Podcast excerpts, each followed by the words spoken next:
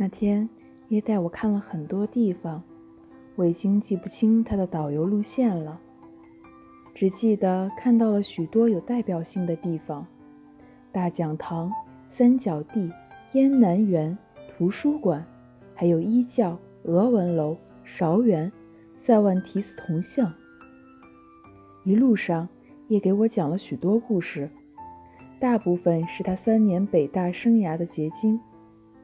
但我当时对那园中的生活尚缺乏切身感受，听来觉得淡淡的，不久就忘了。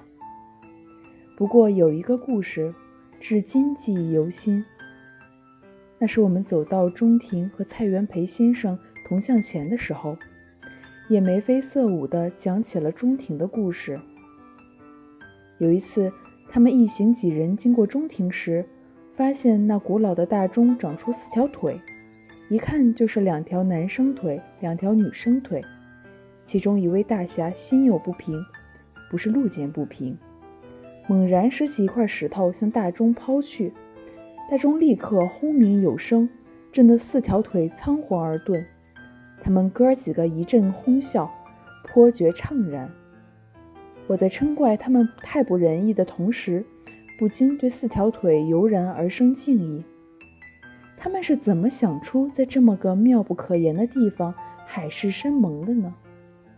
而后来，中庭成了我恋爱史上的里程碑，恐怕不能不说是与这个故事颇有渊源。叶还告诉我。进了北大要好好读书，读几本北大的书，比如《围城》《麦田守望者》和《第二十二条军规》，这是北大的准课本。